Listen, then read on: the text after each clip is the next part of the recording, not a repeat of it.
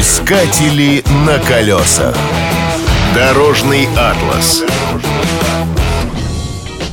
В каждой стране мира есть своя легендарная дорога. В США это Рут-66. Не зря ее называют главной улицей Америки и матерью всех дорог.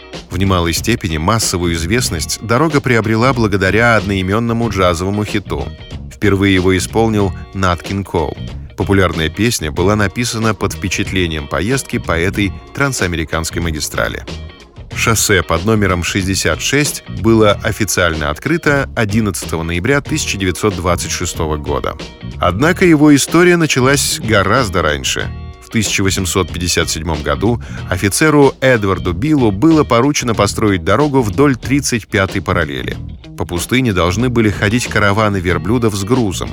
Впоследствии дорога стала частью легендарной трассы, которая начиналась в Чикаго, пересекала почти всю страну и заканчивалась в Лос-Анджелесе. Ее протяженность составляла 3940 километров. Долгое время шли споры вокруг названия дороги. Оно было необходимо для присвоения ей статуса государственной автомагистрали США. Тогда имена дорогам давали частные компании, которые занимались дорожным строительством.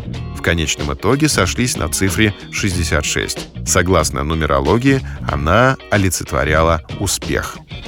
Трассу неоднократно модернизировали и перестраивали. Закат дороги наступил в 1956 году.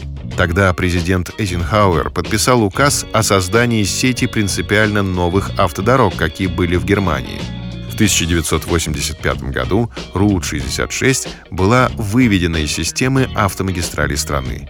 Только в нескольких штатах сохранилось историческое название дороги. Но сейчас она скорее является музейной достопримечательностью. На колесах. Искатели на колесах.